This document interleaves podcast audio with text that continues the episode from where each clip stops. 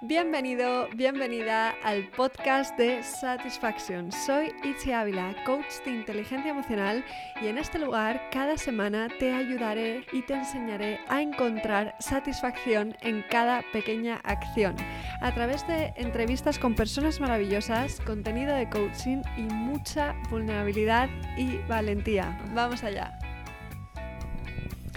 Hoy tengo el placer de presentaros a Bea Rodríguez, conocida como Fitbeina. Ella es ambientalista, se está formando en técnico superior de acondicionamiento físico, conocido como TAFAD, y también es profesora de yoga es imparable. Aparte de todo esto, ella es una amiga que tiene mucho que contar, una mujer valiente que se atreve a mostrar su vulnerabilidad, que esto es especial.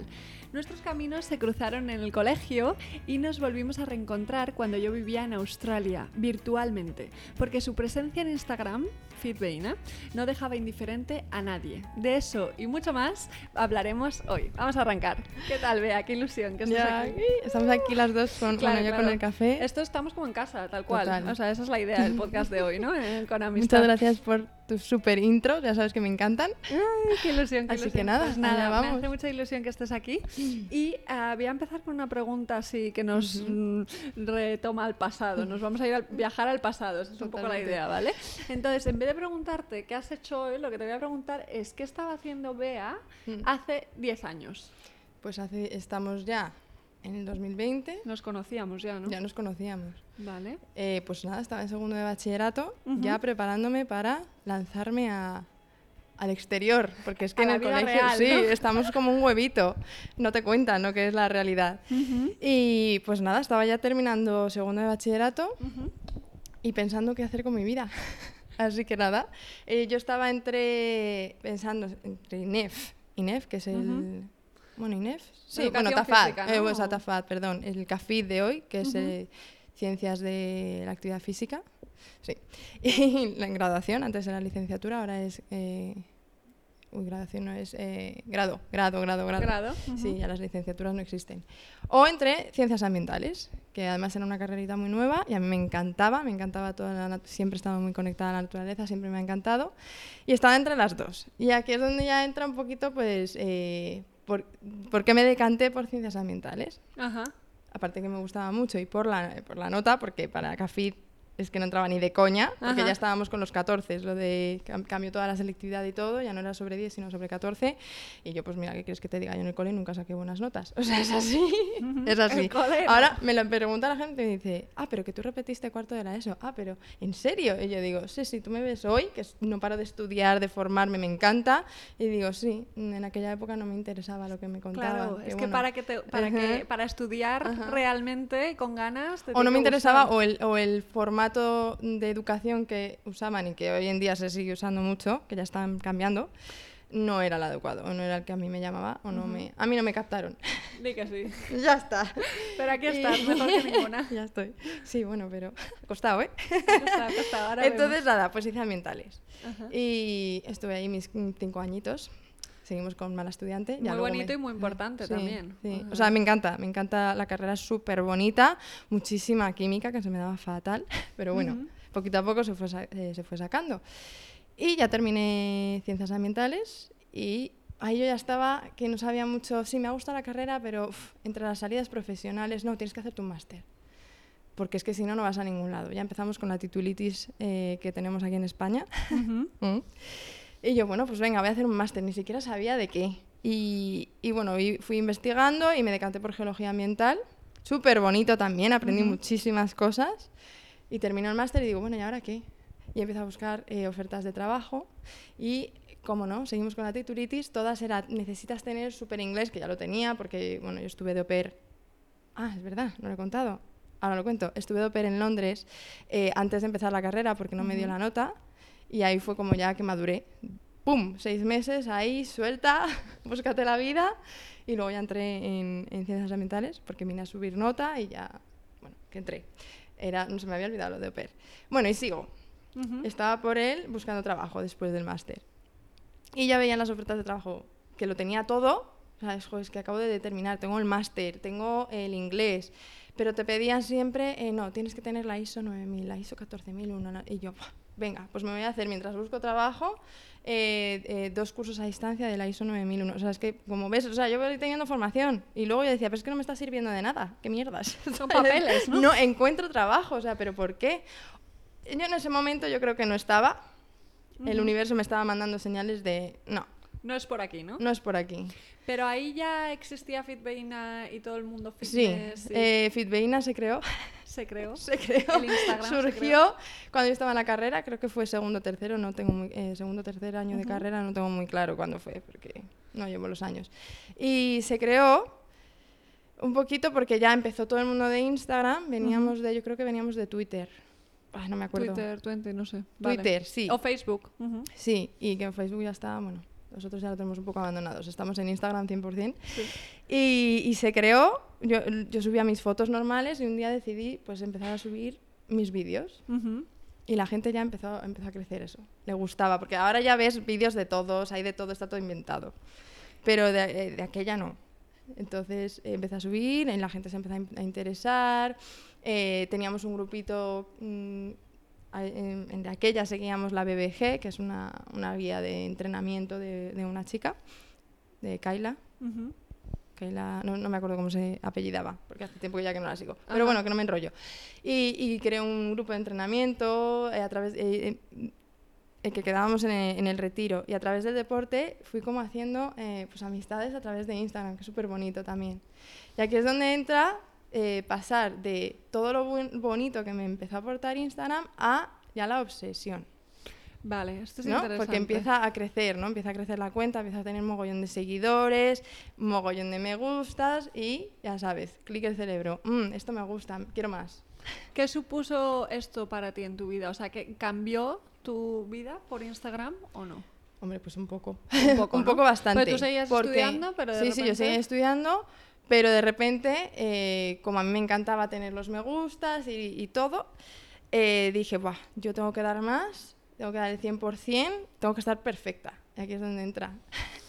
El perfeccionismo. sí. Y no me pueden ver, vamos, tengo que estar fuerte, tonificada, delgada, mm, porque esa es la idea que nos han vendido siempre, tienes que estar delgada. Y ahora soy totalmente, o sea, soy contraria, yo soy todo puro músculo, soy, mm, es que no, te- no tiene nada que ver la Bea de hoy con la Bea de hace, no vamos a decir 10 porque estaba en, la, en el cole, pero la cinco hace años. 8 o 7 Ocho, años, sí. No, sí, más, 7, 6 años. Nada que ver. Eh, entré en una obsesión de comer, con, comer bien, con solo verduras, o sea, eliminar hidratos de carbono. Es que me parece una locura según lo cuento ahora, porque son eh, nutrientes que eliminé pensando que lo estaba haciendo bien porque quería ser perfecta. En ese momento tú querías ser como una fitness girl. o Sí, sea, totalmente. Vale. Y como veía que la gente me estaba siguiendo, yo decía, Buah, a esto a la gente le encanta, pero tengo que ser lo que quieren. Entonces, ¿cómo entendías eh, lo que es una fitness girl, por llamarlo así, ¿no? O Ujú. como lo quieras llamar, antes en comparación a ahora? Ha cambiado tanto. Fitness Girl antes era, lo voy a dar todo a costa de mi salud mental. Ajá. Alucinemos con esto, ¿no? Y en Instagram, o sea, y te estabas basando un poco en lo que se entiende como fitness. Por eh, supuesto. Chica fitness por en supuesto. Instagram, ¿no? Que de- desgraciadamente todavía se ve en Instagram, en las redes sociales, no solo en Instagram. Pero era eh, a costa de mi salud, mm, voy a mm, ir todos los días al gimnasio a machacarme. Si no iba, ya era como, me voy a fustigar, no he ido. Tengo- mañana doble sesión, ¿sabes? Si no ibas, te sentías mal. Exacto. O sea, estaba ahí con el, el rucurrucu de, ay, el rucurrucu. Me pierdo un día, no, no, no, mañana doble sesión, o sea, no hoy no como. O sea, sí que nunca he dejado de comer, yo nunca he tenido problemas, me encanta comer. Pero sí que eh, no llevaba hábitos saludables. No ha llegado Nada. a ser en ningún momento un trastorno alimenticio, no, pero nada. podría haber sido. o sea, Podría haber sido. Hay mucha gente, a muchas chicas les pasa. Digo chicas porque es lo que más se ve, seguro que hay muchísimos chicos que también, bueno, seguro no, también lo he visto. Y, y- y sí, es muy triste, pero sí, es lo que hace eh, que te importe tanto el qué dirán ujú. y, y que te dejes llevar por eso. Entonces, Entonces, fitness girl de antes era me machaco en el gimnasio a costa de mi salud sí, eh, mental. Sí, También eh, comer, a nivel de comer, eh, exigencias. total. O sea, no, di- medir, ¿no? no, a veces no disfrutaba. No Me encanta comer comida, encima, ¿vale? es como que ya no lo concibo. O sea, que se convertía como un sacrificio en vez Sí, de un disfrute. Sí, sí, yo tuve unos meses ahí de sacrificio. Vale. Ah. Y eso, y te das cuenta de repente en algún momento de que estabas muy equivocada, ¿no? ¿Cómo ocurre esto?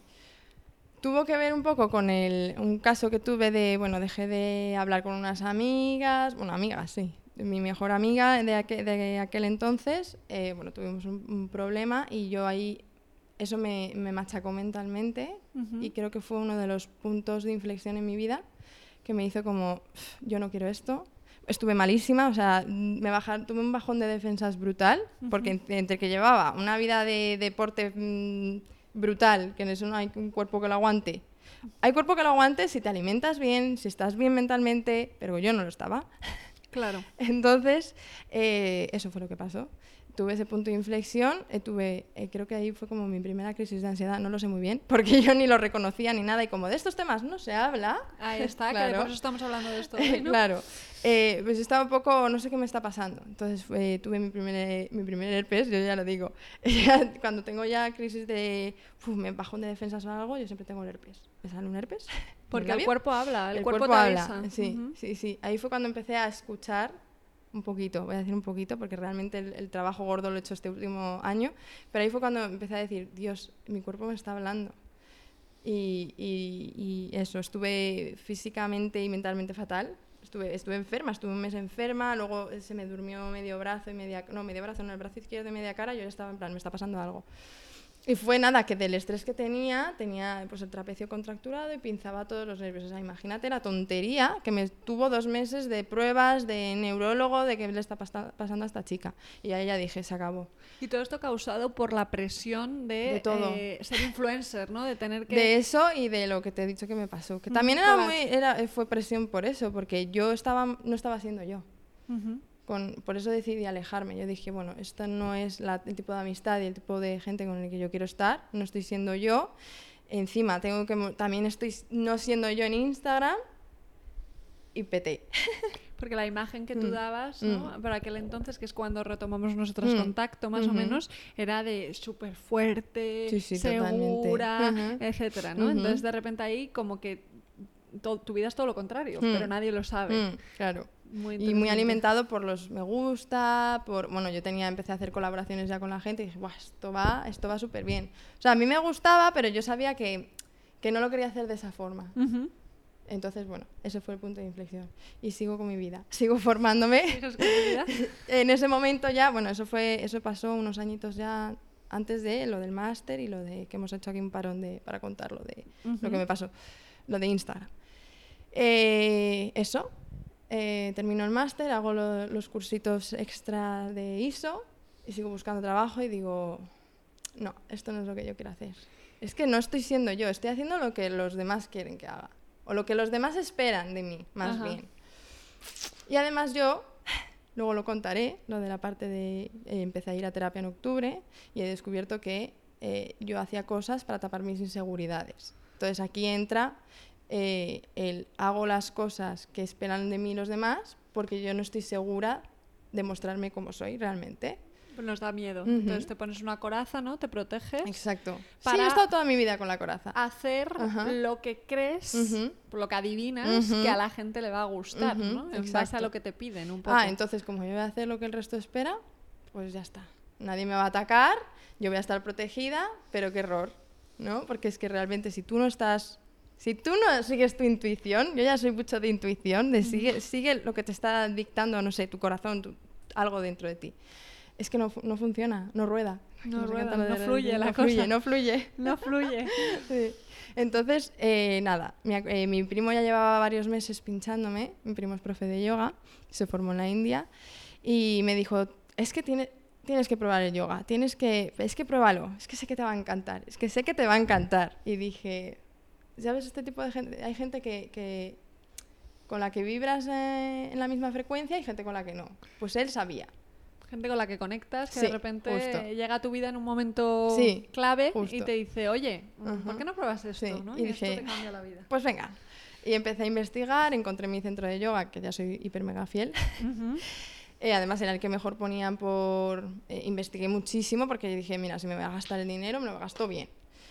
Y, y encontré a Yoga Center y, y probé, una probé tres clases, hablé con ellos y me dijeron, dije, yo me quiero formar, quiero ser profe. O sea, quiero transmitir lo que me estáis transmitiendo vosotros, a través de la voz, a través de, la- de las posturas, de las asanas, a través de las manos. No sabemos el poder que tienen las manos de transmitir, de colocar, de ayudar a, a seguir en el camino. Pero O sea, pero sin de- tener ni idea, ¿eh? Antes de llegar Mm. a esto, de me Mm. quiero formar como Mm. profesora de yoga, que ya eres profesora de yoga, ahora nos cuentas. Eh, en algún momento cuando estás en ese momento, en ese punto de no encuentro trabajo, no sé qué voy a hacer con mi vida, Instagram eh, va fenomenal. ¿te planteas eh, ir más allá con eso? O sea, con, con el mundo Instagram, dedicarme a esto, llevarlo más allá, dedicar más horas. mm, Sí, sí, yo horas les- le he dedicado o sea, a hacer vídeos. Bueno, yo había, había, había días que grababa, no quería grabar, pero decía, no, tengo que subir el vídeo. Es que si no voy a perder seguidores. O sea, es que ahora mismo estoy en modo. Es que ahora, hoy en día, digo, eh, me da igual, me seguirá quien quiera seguirme. Y el que no, pues encantado de que hayas estado, te hayas pasado por mi página y ya a lo mejor nos volvemos a ver o no. Pero aquel, de aquella yo decía, no, no, no. Es muy no". interesante Sí, ver sí, lo sí. que hay detrás, ¿no? Mm. Porque normalmente, o sea, tú te metes en el Instagram de Fitbeina y lo que ves es un vídeo eh, haciendo deporte, como si fuera Mm. Todo. entrenamiento real de cada día, ¿no? Pero eh, como si se fuera una cosa natural que tú haces, no Mm. como una exigencia de, de Mm. un vídeo que tienes que hacer sí o sí, porque si no pierdes seguidores, ¿no? Entonces, eh, al principio hablabas de cómo en un primer momento eh, esta plataforma tuvo una- un muy buen efecto en ti. ¿no? Conocías gente, inspiración, Sí. a lo mejor tenías modelos a seguir ¿no? en, en la propia plataforma Mm. que tú seguías ¿no? Y que te inspiraban a ti, y de repente se convierte en algo muy negativo, ¿no? Donde entra un poco la comparanoia. ¿También te comparabas totalmente. tú con otras personas dentro Eh, de...? constantemente y, y, a- y todavía es un trabajo que, que no se hace de un día para otro, es, es, eh, lleva años. Todavía hoy en día a veces, me pero ya soy consciente, ¿no? Me encuentro y digo, ya me estoy comparando, uf, paro, cierro Instagram y digo, no, no, no, ya está. O sea, como que hay que controlar un poco Sí. la dosis O sea, de hay que ser consciente de lo que estamos haciendo. Y yo no era consciente, y mucha gente hoy en día no es consciente, por eso estamos hoy contando este podcast que, que cuando me lo pediste, yo dije, ¿yo de qué voy a hablar?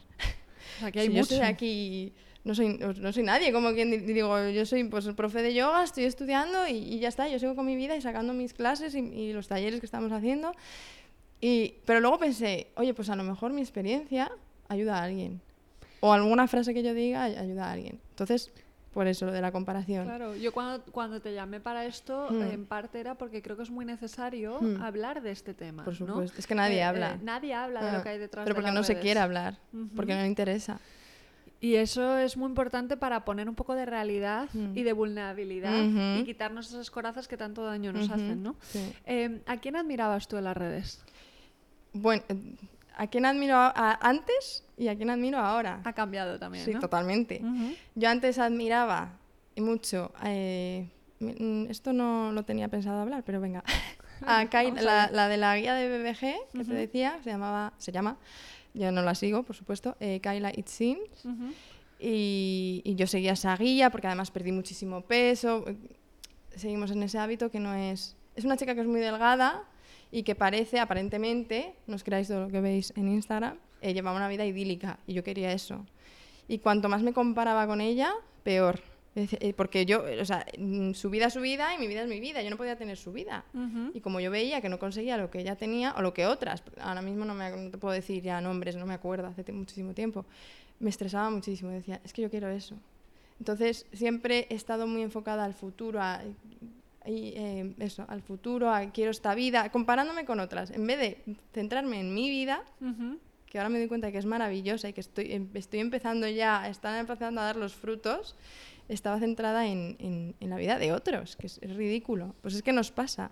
Y en tener una copia de esas vidas. Sí, ¿no? sí, sí, totalmente. Cuando en realidad anda que no hay influencers que se acaban suicidando Mm. porque no... Ah, justo, sí.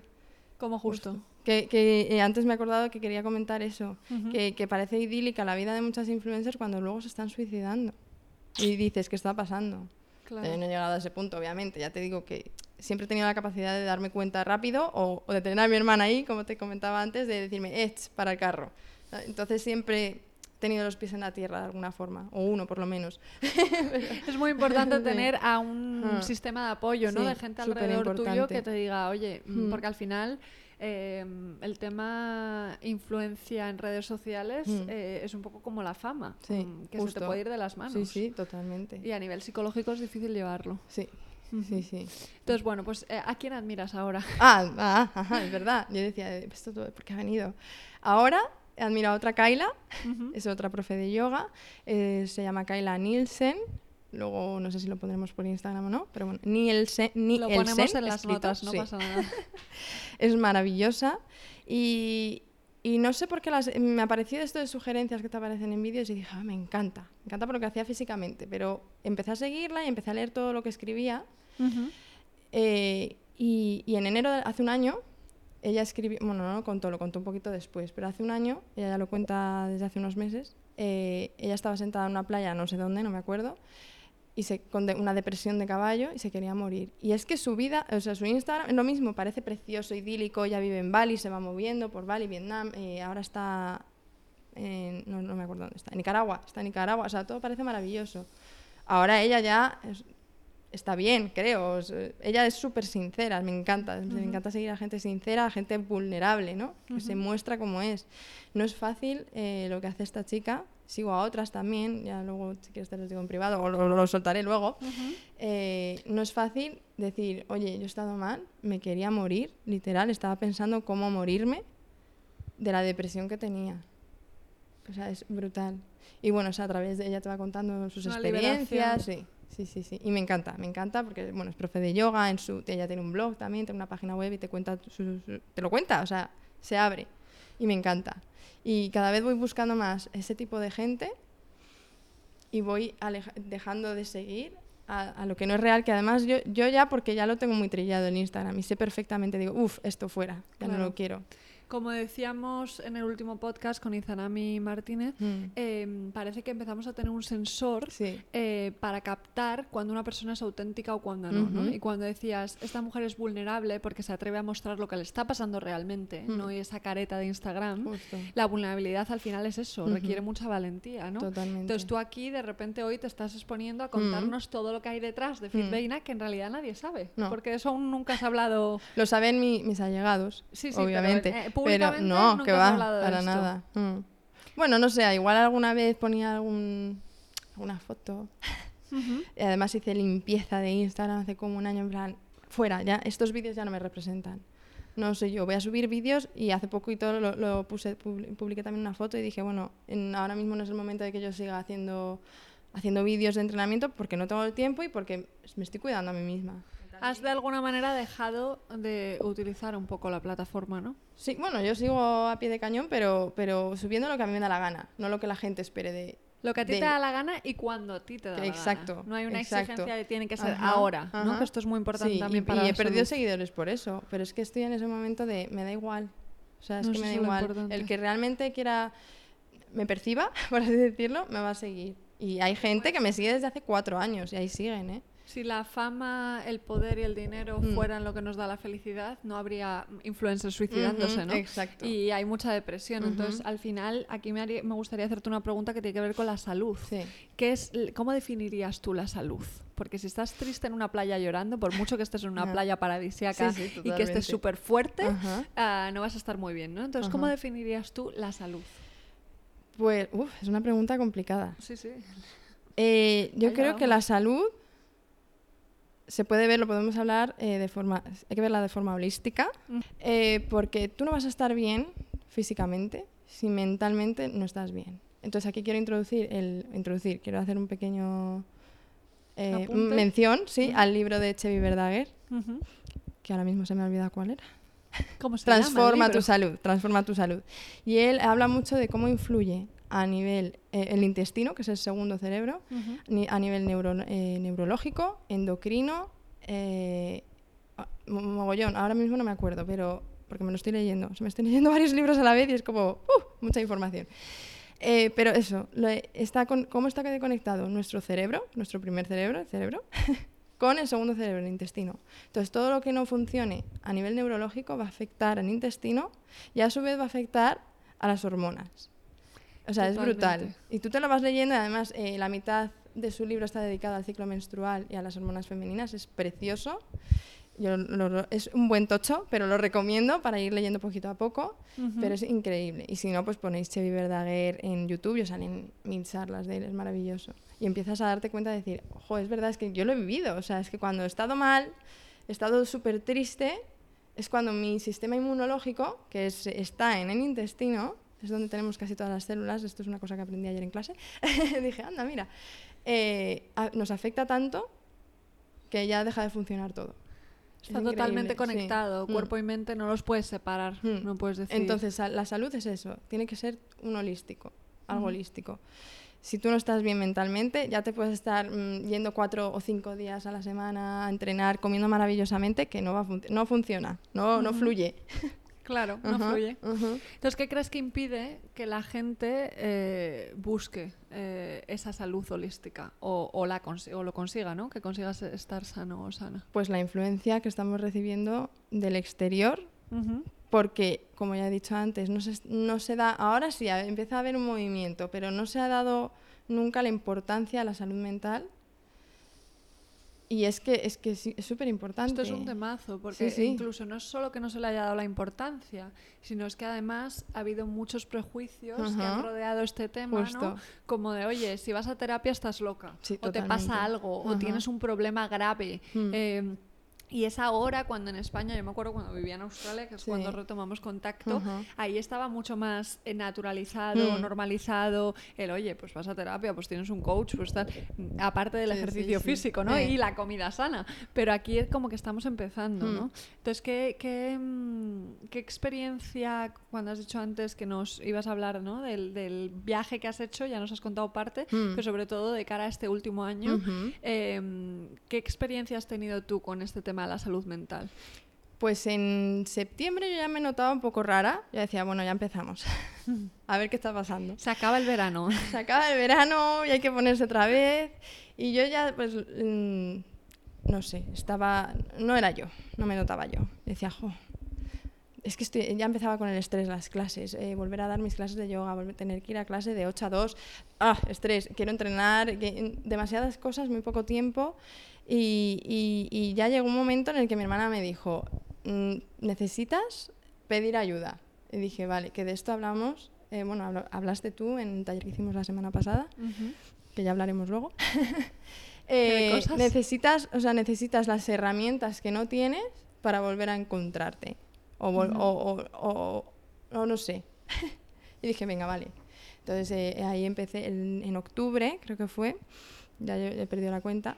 Ujú. Eh, empecé a ir a terapia con mi maravillosa terapeuta Alicia y, y- y he descubierto desde octubre hasta la última sesión que tuve este miércoles eh, que, es el- que soy insegura, o bueno, estoy en ello, estoy trabajando en ello, pero bueno, que lo que ha hecho la inseguridad en mi vida.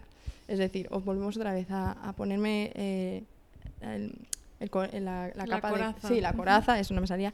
La coraza, al, al- las máscaras. Eh, yo- el primer día de sesión ella me dijo, tú te levantas y ¿qué haces?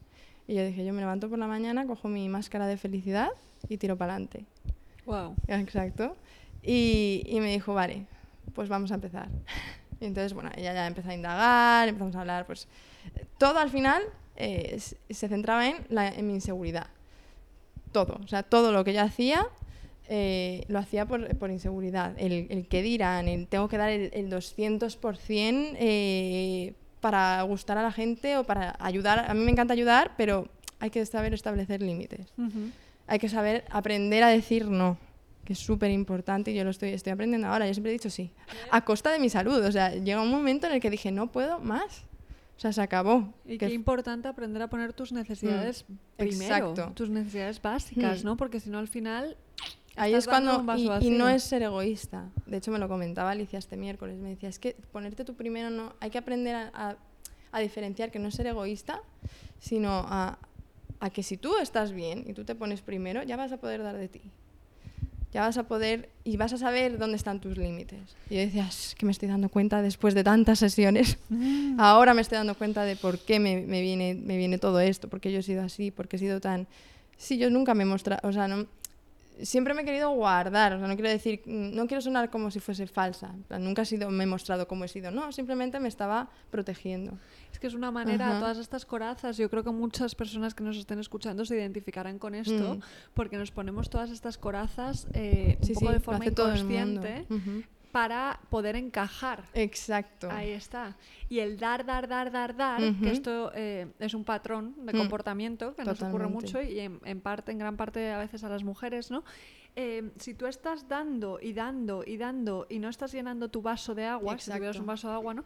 Eh, no estás dando de lo que rebosa, estás dando de tu vaso. Y llega un momento que el agua se te va a acabar. Sí, y ya no de- vas a tener una sed alucinante, no vas a poder beber agua y encima tampoco vas a tener nada de dónde Ujú. dar, ¿no? Me gusta mucho esa metáfora. Sí. Entonces, Te lo iba a decir.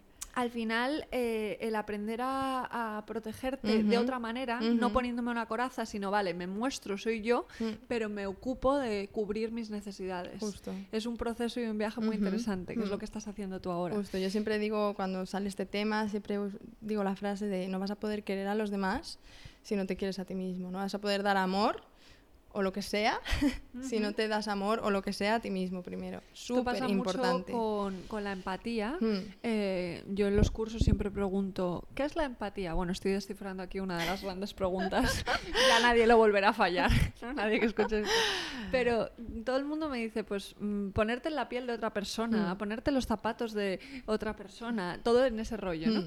Eh, pero a nadie se le ocurre decir o incluir empatizar conmigo misma, ¿no? Mm. Y eso es tan importante o más, porque si tú no eres capaz de empatizar contigo y entenderte, te va a costar mucho realmente Justo. empatizar con los demás. ¿no? Em, así que esto es todo muy interesante. Sí, sí, sí, Hay- sí. hay- aquí hay mucho, hay un mundo. Y te agradezco mucho que nos estés contando todo esto, porque creo que es muy valiente por tu parte. Em, Sí, lo que te decía antes, tú me llegas a preguntar hace cinco meses que me vas a, eh, que me vas a llamar para decirme que quiero hacer un podcast contigo y a contar todo lo que estoy contando, te habría dicho ni de coña. O sea, Ni de coña. No, no, no, ni hablar. Desvelar ¿Qué dices? mis sombras, ¿no? que Mi voy a terapia, ¿qué dices? Que se van a pensar que estoy... Ese es otro problema. Eh, el- tú dices vas a terapia y mucha gente... Ya menos, bueno, menos no. La gente que, que está más... que se está empezando a a, interesar por esto, pues dice, ah, pues mira qué guay, eh, está trabajando en, en sí misma. Pero hay gente que no, dice, uff, terapia, ¿qué dices? No. Si yo estoy bien, yo no necesito terapia. Al Pues, final ah, es igual algo sí.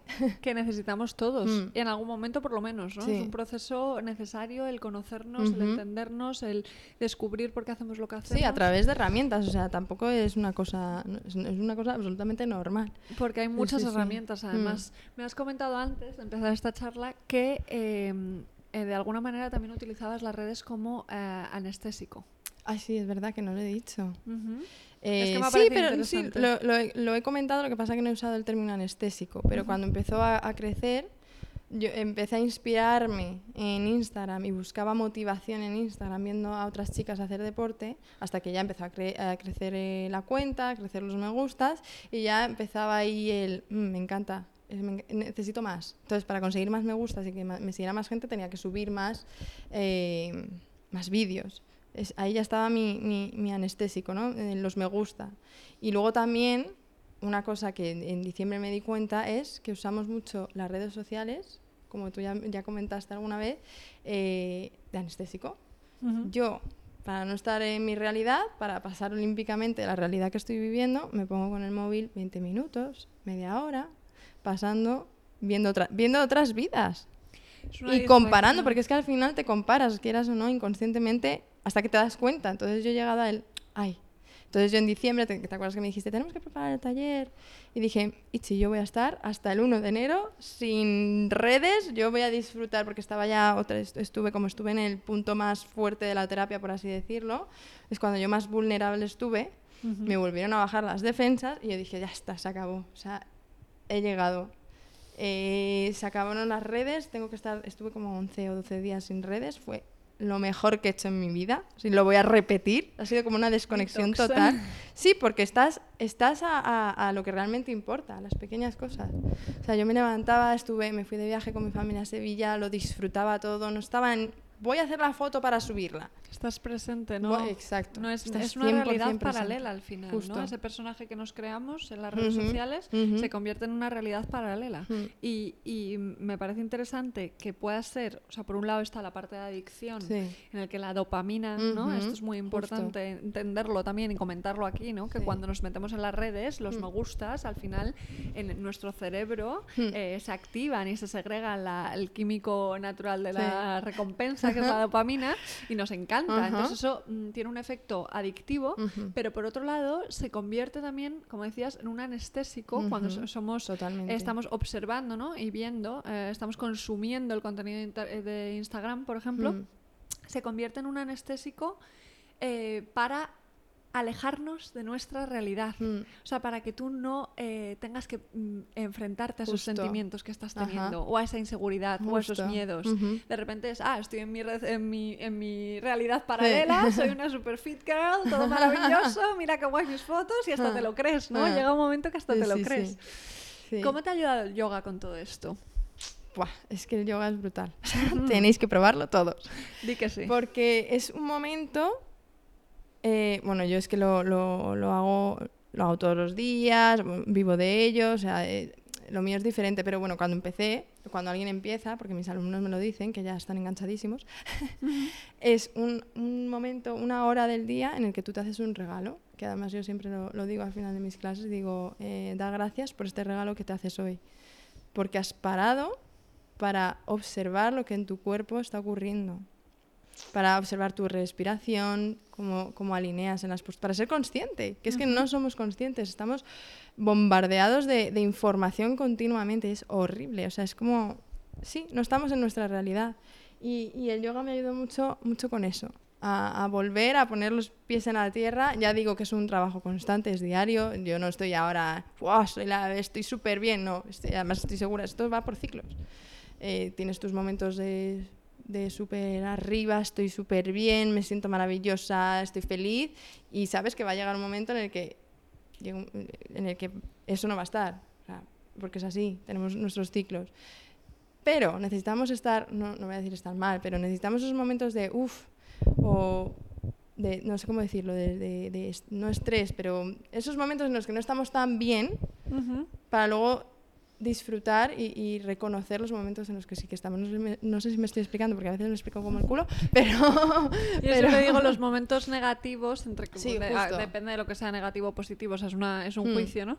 Pero eh, son aprendizajes. Justo, el yin y el yang, la luz, no hay, no hay luz sin sombra, ¿no? Pues es lo mismo. Eso es. Pero entonces ahí está eh, el trabajo eh, de uno mismo, de cuando llegan esos momentos malos, cómo los vas a, a llevar, ¿no?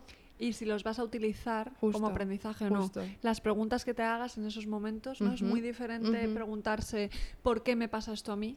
Mm, que ¿para qué me pasa esto a mí? Claro, exacto. Y, y bueno, al final la esterilla ¿no? de yoga se Mm. convierte en un lugar en el que te das un espacio Justo. para escuchar a tu cuerpo y, y para aprender muchas cosas de ti. Mm. Porque, em, o sea, cuando eh, escuchando ¿no? cómo ha sido tu viaje de Sí. pasar de fitness, hacer mogollón de Sí. deporte, no sé qué tal, a de repente yoga, el, el yoga es como esa unión ¿no? Mm. entre la mente, has incorporado Justo. la mente en tu proceso. Sí. Al final, al principio la mente estaba totalmente abandonada, era como la mente me da igual, ¿no? Como si, si tiene que sufrir, que sufra. Si es a costa de mi salud mental, que sea a costa de mi salud mental. Hay que ser perfecta, tengo que ser perfecta, que todo el mundo no se le puede gustar. Otra cosa que he aprendido es que no se le puede gustar a todo el mundo. Entonces, o lo aceptas y empiezas a trabajar en ello, o es que, mm, mm, o sea, ya te advierto, a ti y a todos, camino de la amargura, es que es así, no se le puede gustar a todo el mundo. Y lo que decíamos antes, al final tú vas a tener a tu lado la gente que, que, que transmita tu misma energía y que quiera tu- tenerte a tu lado y que tú quieras tener a tu lado. Es así, punto Claro. pelota. Y muchas veces Mm. caemos en la trampa de intentar encajar Justo. ¿no? y de dejar, de, de que me dejar de me ser nosotras eso. mismas. Entonces, cuando dejas de ser tú misma, Justo. dejas de conectar con esas personas que realmente conectarían con tu esencia. Ujú. Entonces esto es, o sea, al final es una trampa real, Sí. porque acabas conectando con gente que no está en tu Mm, onda, o sea, que Justo. Y lo que has dicho de encajar y, y perder, eh, a mí también me pasó, voy a poner un ejemplo así muy claro, que Ujú. eh, por intentar encajar y subir vídeos y tener que ir a entrenar, no sé cuántos, empecé a alejarme, empecé a alejarme de, de mi vida social. Veía menos a mis amigas, eh, salía menos, o sea, y, Claro. y ya llegó un momento en el que me di cuenta y dije, Dios mío, ¿qué ha pasado? Entonces sí, pero es que esto nos pasa, me pasa a mí y, y- y- lo estoy contando aquí, pero por si a alguien le puede ayudar, Claro. porque nos pasa a todos, ya sea con Instagram o con cualquier otro aspecto Y a de ti a la lo mejor vida. te ha pasado en mayor escala en el sentido de que pues ha habido, es verdad, hay muchos seguidores, mucho Mm. tal, e- es más movimiento, es más... Pero, pero a todos nos pasa en mayor o menor Mm. Sí. medida. Incluso aunque no estés en las redes sociales. Justo. Es que te pasa en la vida real. Esa careta social nos la Mm. ponemos a veces, como tú decías, salgo de casa Mm. y me pongo la careta de la Ajá, felicidad, ¿no? sí. Entonces, eh, el, el aprender a mostrarnos qué podemos hacer, y esto eh, tiene mucho que ver con el taller que hemos creado juntas, que ha sido un proceso precioso, ¿no? Se llama El arte de ser tú. Sí. Entonces, ¿qué, qué, qué puedes hacer? ¿Qué herramienta puedes utilizar para eh, ser tú? Para mostrarte tal y como eres. Ah, me lo preguntas. Sí, te lo pregunto. Uf, Puedes decir Pues algo primero- taller, si quieres. ¿Tienes ahí Pues mira, ir a los, a los talleres eh, ayuda mucho, porque Mm. son, el nuestro son dos horitas, cada taller tendrá su, su tiempo, son dos horas que tú te dedicas a ti misma para hablar, por lo menos en el nuestro, para hablar de cosas que son tabúes hoy en día, es así, y, y quizá para eh, encontrarte un poquito más a ti misma. Es interesante esto, yo lo veo mucho cuando trabajo con grupos, porque de forma individual es diferente, ¿no? Todo el mundo sabe que en terapia te vas a abrir, si no, ¿para qué vas? Justo. Pero cuando es algo grupal, eh, hay un momento ¿no? de identificación, de decir, Sí. "Ah, que esto no solo me pasa a mí, Claro. que le pasa a más gente, que todo el mundo está con la coraza puesta, que todo el mundo tapa sus emociones, Mm. que todos tenemos emociones, Mm. ¿no? Y eso ya de por sí eh, es liberador, ¿no? Justo. Pero ¿qué haces tú, Bea, para, Mm. mm, ahora que estás en este viaje, en este proceso, mostrarte más? Esto que estás haciendo hoy ya es, supongo, Sí. un gran paso. sí, sí, sí. Pues ahora, ah, mira, hay, una, hay un término que, que usa, que usa mi terapeuta, que me encanta, mi terapeuta, que es eh, prostituta relacional. Que es, de- es- es- sí, es brutal. Eh, y es lo que hablábamos antes, es dejo al lado, dejo, dejo al lado, dejo a un lado eh, mis necesidades por, sa- por, eh, eh, por cubrir las de los demás por decir que sí a todo. A mí eso es lo que más me ha afectado. Pero prostituta totalmente. relacional, Sí, sí, sí. De hecho, yo lo llamaba emocional y se lo dije el otro día. Dije, no, he sido un poquito prostituta emocional. Y me dice, no, se empezó a reír y dice, no es emocional, es relacional. Dice, pero bueno, aquí todo el mundo lo llama como quiere. O sea, Y te dejas "Vale, de lado vale, a ti vale". por las relaciones. Justo, lo dice el nombre, es que es, es perfecto. O sea, cuando yo me enteré del, término dije, Dios, me encanta. Y dije, totalmente.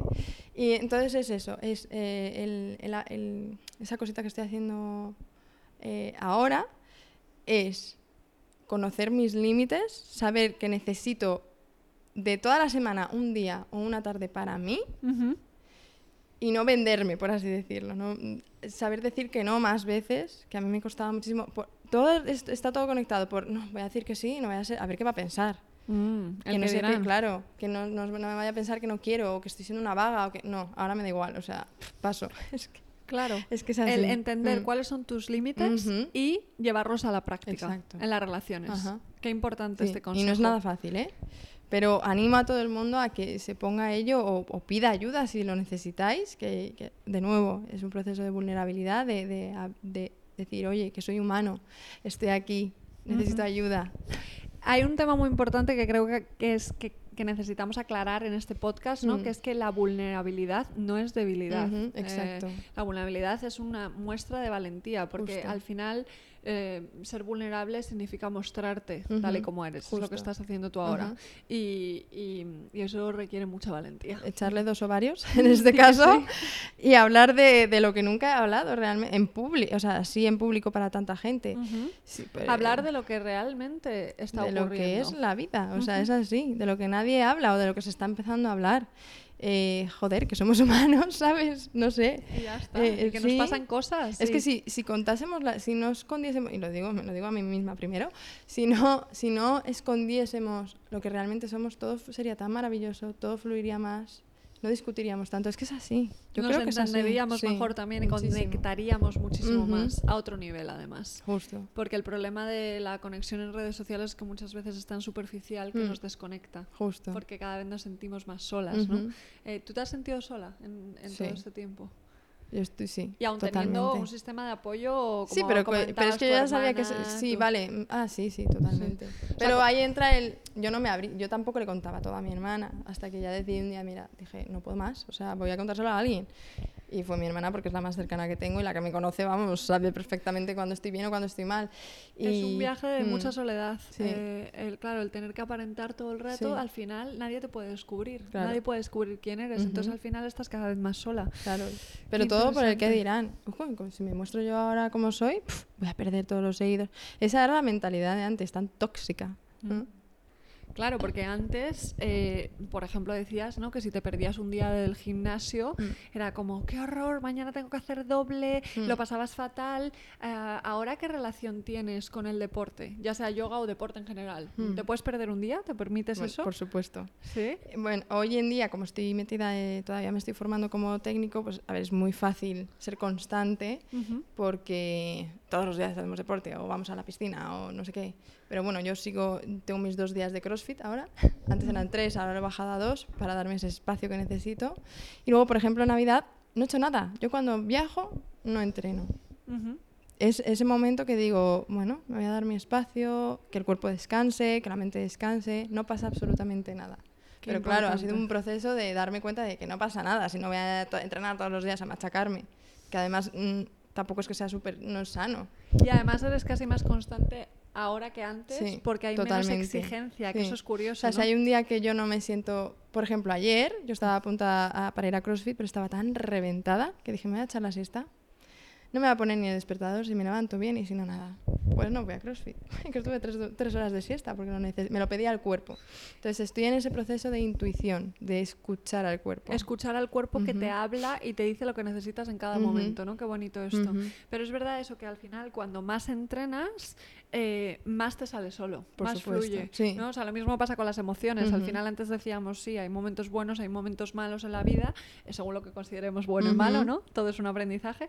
Pero eh, cuando más entrenas tus emociones y cuanto más te metes en este viaje de Mm. autoconocimiento y de entenderte y Mm. demás, más, más te sale solo, más fluye. Totalmente. Eh, y es que me, ha- me- me machacan, ha ¿eh? pasado, o sea, en Sí. carne. O sea, ahora es como, eh, si alguien tiene un problema, pues le voy a poner mm, mi ejemplo, que antes ni se me pasaba por la cabeza.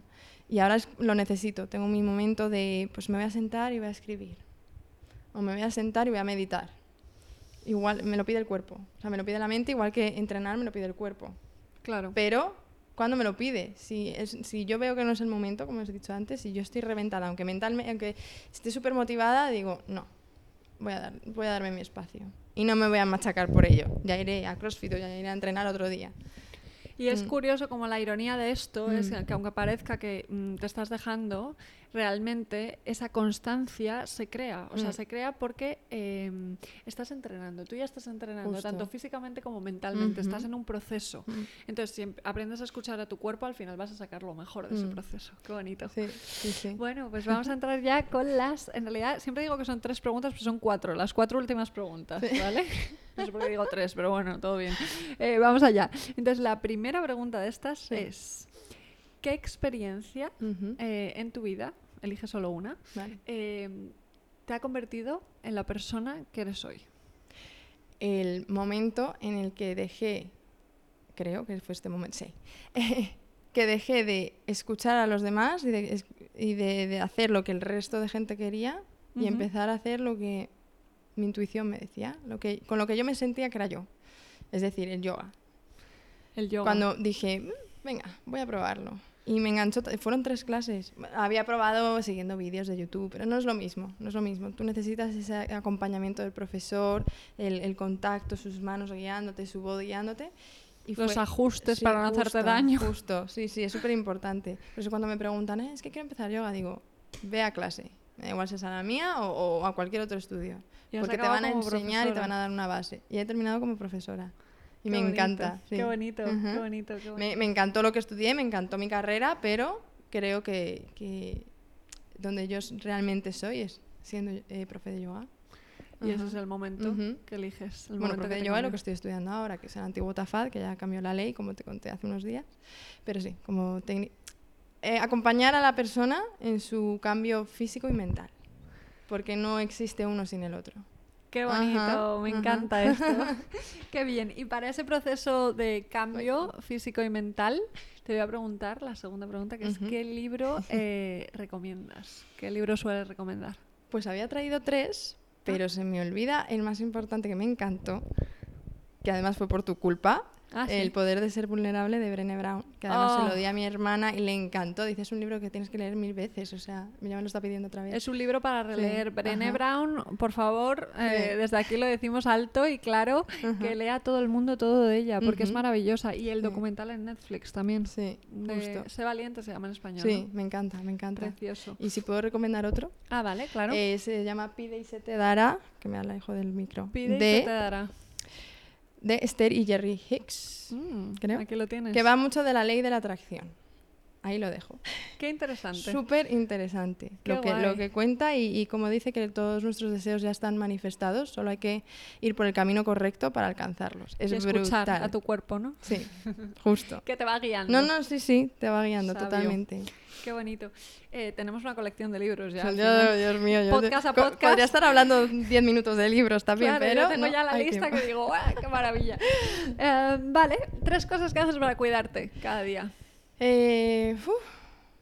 Mm, limpiarme la cara, me parece súper importante. Llevar, es una rutina, Me sí, sí, sí, pero es que mi mundo era caótico, mi terapeuta me dijo, eres caótica, tienes que parar y, y darte tu espacio y, y llevar esa rutina todas las noches, no me voy sin, porque además yo me maquillo, eh, no me voy sin, y aunque no me maquille, con la contaminación, con el polvo, con todo, se necesita. Esa rutina de todas las Lavarme la noches me viene súper bien. Eh, desmaquillarme, es, es un- es como un ritual. Qué Es- bonito. Es súper bonito. Son esas pequeñas cosas que Sí. marcan la diferencia. Y luego ya más, es que, es que mm, yo ya lo llevo más a nivel mental, porque Ujú. si yo estoy bien ahí, ya el, el resto va a fluir. El ir a entrenar, el, el ir a quedar con quien sea, el ponerme a trabajar, hacer, eh, a montar las sesiones de yoga, que lo tengo que hacer to- todas las semanas. La lista de gratitud, Ujú. que es una cosita que en el taller también se vio, que es escribir por lo menos cinco cosas que yo, que, por las que estoy agradecida hoy. Ni mañana ni en general, no, hoy. Qué Porque guay. aquí entra, eh, yo me he dado cuenta de que nos pueden pasar cinco cosas preciosas al día, que me hayas eh, sonreído eh, el autobús, yo qué sé, que me hayan ayudado con lo que sea. Que si te pasa una mala, Ujú.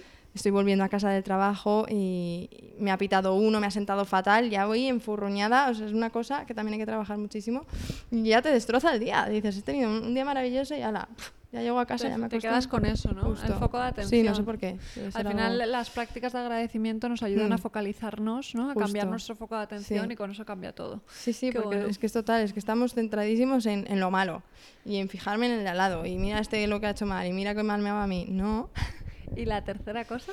El, ah, lo que te he comentado antes del Vision Board o Mm, el... eh, Qué bonito. eh, traducido literal sería el tablero de, de visión, que suena Ujú. fatal, o el mapa de deseos, que yo me estoy cada vez más metida, cada vez más atraída por lo de la ley de la atracción, como ya te he Ujú. contado antes, en la- eh, porque es que pasa. O sea, yo me acuerdo, este, en diciembre me fui a surfear, es una cosa que siempre había querido hacer, siempre, siempre, siempre, y no llegaba el momento y decía, pero ¿por qué no? No sale, no salía grupo, no salía nada. Y ya dije, lo, de- lo he deseado tanto que al final se, se ha materializado.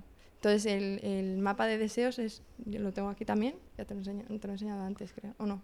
Bueno, Ahora lo enseñas en la cámara, pues si- genial. si lo ponemos en vídeo. Porque esto es un Y- podcast, te están sí, escuchando, no sí, lo van a pu- ver. lo puedes, es- puede ser escrito, pero es más bonito con fotos. Entonces, Ujú. si tú tienes, te quieres comprar un coche, ah, vamos a poner lo más material, o, o simplemente quieres hacer un viaje, o quieres, yo quiero abri- abrir mi estudio de yoga, que algún día llegará, lo veo, lo, veo, lo siento, lo siento ahí.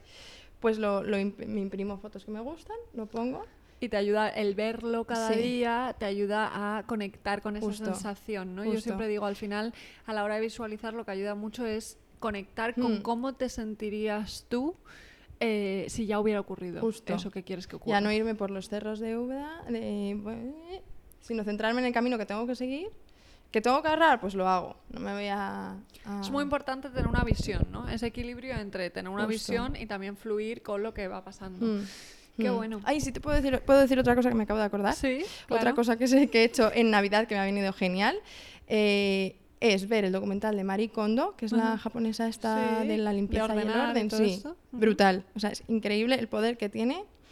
Yo no he pedido nada por Reyes, estoy, siendo, estoy como en modo fuera, fuera... Cero materialismo. Cero materialismo.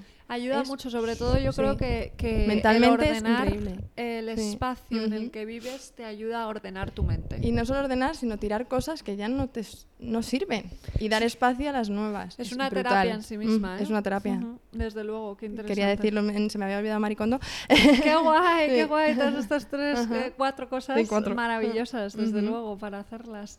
Y bueno, ahora sí que sí. Y la última pregunta, que es la que hago siempre, eh, y estoy coleccionando, como digo, eh, definiciones de satisfacción. Ajá. ¿Qué significa para ti la satisfacción? Para mí satisfacción es eh, estar 100% contigo misma, es estar bien contigo misma, es eh, lo que ya hemos hablado, respetar tus límites y crecer desde ahí y poder dar desde ahí. Qué bonito. Qué Y que te- bonito estar ya me ti. pongo en modo yoga y ya no salgo de ahí. Que sí, que sí. Modo yoga en el arte de ser tú. Jo, pues muchas gracias, Bea. De verdad ha sido un sí. placer hablar de todo esto y compartirlo porque creo que puede ayudar a muchas personas que se sientan eh, en una situación, que estén en una situación parecida, ¿no? Con el tema de la presión social y el no mostrarse. Justo. Y, y bueno, que os animamos a todos aquí a ir a terapia, a mostraros tal y como somos, eh, como sois, mostrar vuestra vulnerabilidad. Y, Bueno, y si terapia les parece demasiado, pues poquito a poquito talleres. Ujú. O sea, ¿os recomendamos el nuestro? ¿El nuestro? Sí, sí. No, que sí. Bueno, ya está, Está lleno. lleno. sí, Es el- entonces- bueno, hacemos un taller el 1 de febrero de, Justo. eh, que se llama El arte de ser tú, pero Ujú. ya lo haremos más. Sí. Y, y bueno, mezcla el yoga y el coaching. Ha tenido muy buen recibimiento. y no- Sí. Nos encantó hacer el primero. Y sí, se habla un Al poquito final, de esto. creo que es algo que se pide a gritos ahora mismo, que es el justo. quitarnos esas caretas y esa coraza y poder mostrarnos tal y como somos. Y ya lo dije el otro día en el taller, el mayor acto de vulnerabilidad es apuntarte a un sitio sin saber realmente a lo que vas. Ese. Todos los sí. procesos más importantes, los procesos creativos, los procesos que te sacan de la zona de confort son Justo. vulnerables. Ajá. Todo lo que requiere coraje es Ujú. vulnerable. Justo. y, y es maravilloso, porque Ujú. cuando, cuando conectas con esa vulnerabilidad eh, te sientes mucho mejor. Mm. Así que está. nada, amiga, muchas gracias. A ti, sí. Y, y nada, dejaremos en las notas toda la información que has dado, libros, documentales, eh, etcétera, para que para que te puedan seguir tanto a ti como a tus recomendaciones, Vale. Así que nada, gracias de A ti. corazón.